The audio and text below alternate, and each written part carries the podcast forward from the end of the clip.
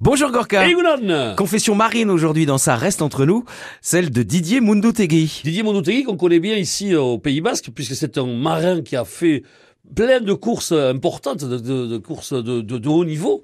Alors tout seul ou évidemment en équipage. Et il nous raconte une aventure qu'il avait faite qui faisait l'adjonction entre le Canada et le Pays Basque. C'est la première édition de Québec-Saint-Malo. Et avec le trimaran Côte Basque, on est donc au départ de Québec. Et le, le départ a lieu le 19 août, c'est un dimanche.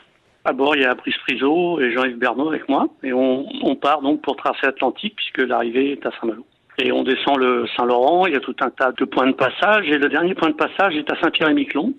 Et les règles de course nous obligeaient à l'époque de signaler nos passages quand on, quand on arrivait dans les différents points. Et en arrivant donc à la passe Saint-Henri, euh, j'appelle la station de radio de Saint-Pierre pour signaler euh, notre passage. Tout va bien, on se salue et nous on reprend la route. Et puis une demi-heure après, je suis rappelé par euh, la station de radio qui appelle le Côte Basque, qui dit voilà, vous avez un correspondant. Un peu surpris parce que bon, on est quand même de l'autre côté de l'Atlantique et on n'a pas vraiment de famille dans le coin. Ben, on décroche et euh, à ce moment-là se présente euh, Monseigneur Echegaray, qui était euh, dans la station de radio parce qu'il venait euh, participer au- à la semaine basque qui a lieu chaque année euh, à Saint-Pierre-et-Miquelon.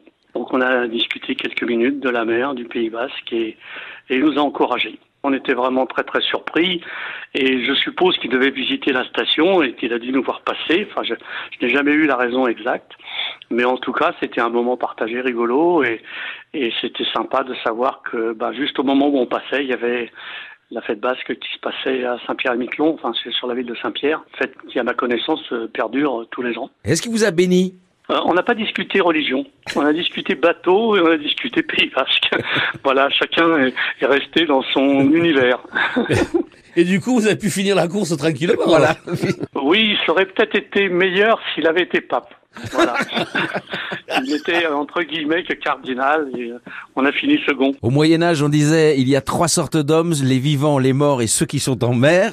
Belle confidence avec le cardinal. Oui. Alors là, justement, il aurait pu être béni pour finir premier, il a fini second. C'est quand même très beau. Puis, il a dû être bien surpris quand même de retrouver Monseigneur Etchegaray comme ça à l'autre bout, de- à l'autre bout du monde. Comme quoi, les rencontres sont toujours insolites parfois. En tout cas, frère Mundutegui, ça, ça, reste entre nous.